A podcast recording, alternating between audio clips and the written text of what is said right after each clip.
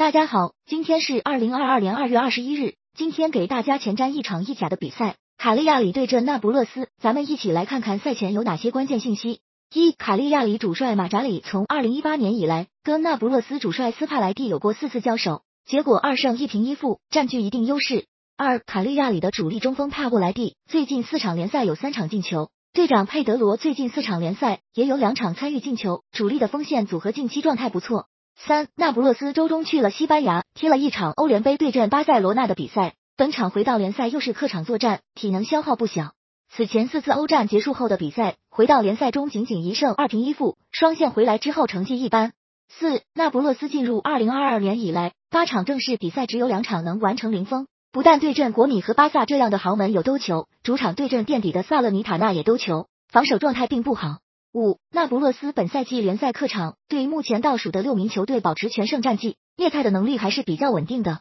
六，那不勒斯前锋奥斯梅恩最近两战卡利亚里都有进球，总计两球一助攻。那不勒斯前锋泽林斯基近两次对阵卡利亚里也是两球一助攻的数据，两人会让卡利亚里的后防线比较难受。七，那不勒斯的主帅斯帕莱蒂很不擅长打卡利亚里这个对手，最近十次带队客场对阵卡利亚里只赢下了其中一场，成绩为一胜六平三负。